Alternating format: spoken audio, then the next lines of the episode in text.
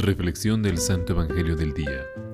Vamos a meditar el Evangelio tomado del libro de Lucas capítulo 10, versículo del 13 al 16.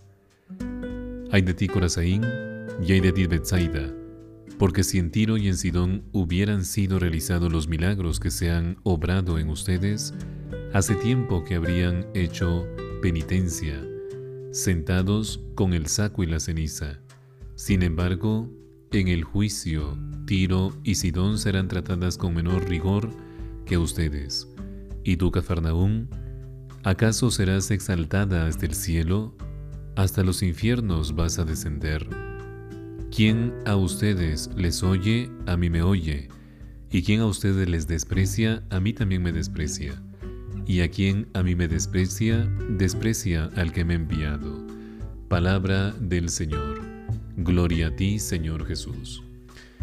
Y nos encontramos en el viernes 30 de septiembre del año 2022, ya a pocas horas de las elecciones también municipales y regionales. Y esta semana del tiempo ordinario, Jesús nos va hablando acerca de unos lamentos divinos.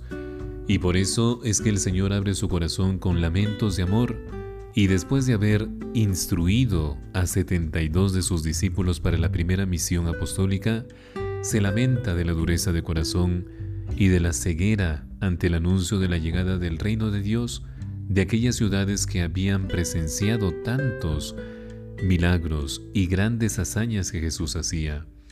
Y para removerlos, el Señor les habla del juicio y del infierno, de la reprobación de aquellos que rechazan la paz que se manifiesta en Cristo nuestro Señor. Hoy seguimos siendo testigos de grandes milagros, no solamente en las causas de beatificación o de canonización, también de tantas maravillas que obra la gracia de Dios en nosotros y en las personas cercanas. Y si no fuera así, tendríamos que clamar, Señor, que vea, que vea las maravillas que realizas en tu misericordia con nosotros, conmigo, con nuestras familias o con nuestras amistades. Y es posible que Cristo pase con frecuencia por nuestro lado y nos hable con las palabras de un amigo o de un sacerdote, y no le prestamos muchas veces atención o lo despreciamos, o lo que nos dice porque nuestros pensamientos son otros, y muchas veces cuando te dicen las verdades te chocan.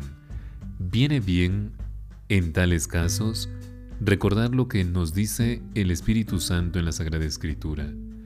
Si hoy escucharas su voz, no endurecieras nunca tu corazón y abre de par en par las puertas a Cristo.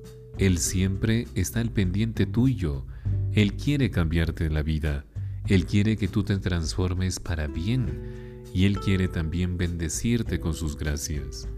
Y la voz del Señor se distingue porque nos invita a sacar nuestro mejor yo en los distintos momentos de nuestra vida con una exigencia amable, con una exigencia de amor a nuestro prójimo. Y lo hace porque está en juego nuestra felicidad y la de los otros. No solo la mala voluntad es la causa del endurecimiento de corazón, también la desidia, la pereza, que conduce a rechazar los requerimientos divinos con un no o con un mañana lo hago o con un decir luego o para después. Queridos hermanos, no dejemos las cosas para mañana.